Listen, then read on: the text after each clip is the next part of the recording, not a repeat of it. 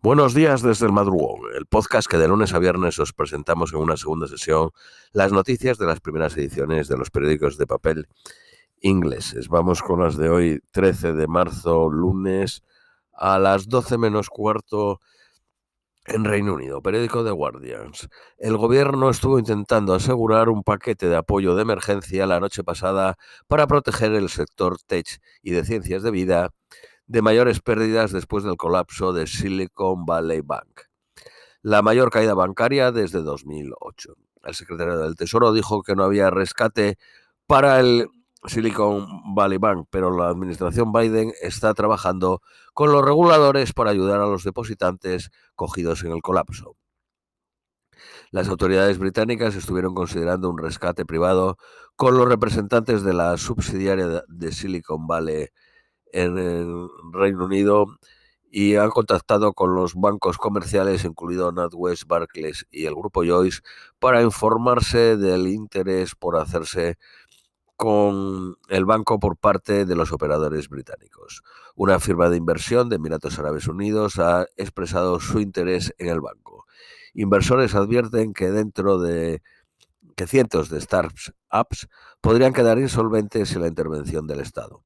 Sunak no descarta un fondo de emergencia para garantizar los depósitos y no cree que haya un riesgo sistemático en Reino Unido por, eh, causado por el colapso del banco. En, en Reino Unido los depósitos están garantizados por hasta 85.000 libras por persona. El banco era el decimosexto prestamista más grande de Estados Unidos. Los jefes de la BBC a la carrera para terminar con la situación en punto muerto de Gary Lineker y evitar una revolución del personal con la esperanza de que el presentador pueda volver a su puesto este fin de semana.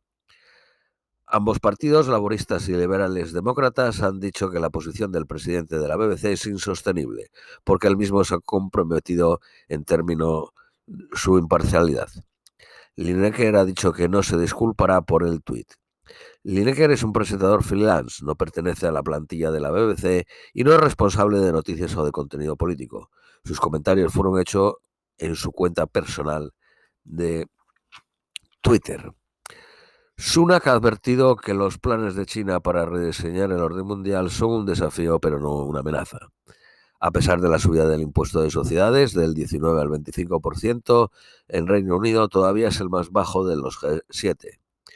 Manifestaciones pro Moscú en Moldavia, mientras suben los precios y Rusia ha reducido el suministro de gas a Moldavia y la inflación es del 30%. La policía detuvo a más de 50 manifestantes por comportamiento agresivo y armas ofensivas. Hay 1.500 soldados rusos establecidos en la región de Transnistria, en Moldavia.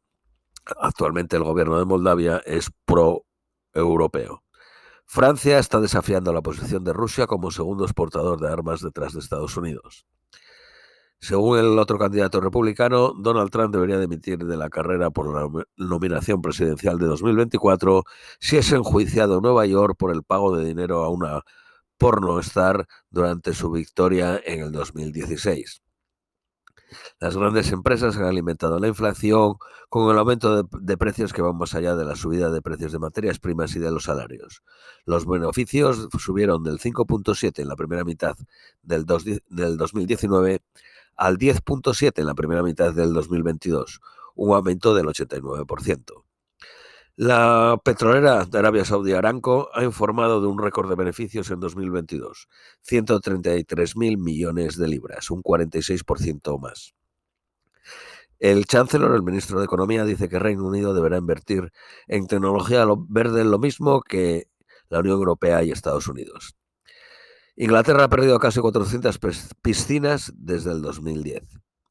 Periódico Daily Mail. Un plan de heroína gratis de 4 millones de libras para aquellos que la adicción es tan avanzada que la metadona le es ineficaz, supone 165.000 libras por paciente. Periódico Daily Telegraph. Los compradores de casas en Londres pagan 70.000 libras extra por un jardín. Periódico de Independent. Más de mil millones eh, de libras de los contribuyentes han sido usados para financiar miles de cursos para ejecutivos que son equivalentes a un máster, pero que han sido calificados como de formación profesional. La Asociación Médica Británica dice que los médicos junior ganan 14 libras 9 peniques a la hora. La cadena Preta Manger paga a los baristas 14 10 peniques. Un tercio de los escoceses creen que Kate Forbes debe ser la nueva primera ministra. Las tensiones entre eh, China y Estados Unidos suben al nombrar un general como jefe de la defensa sancionado por Washington desde el 2018.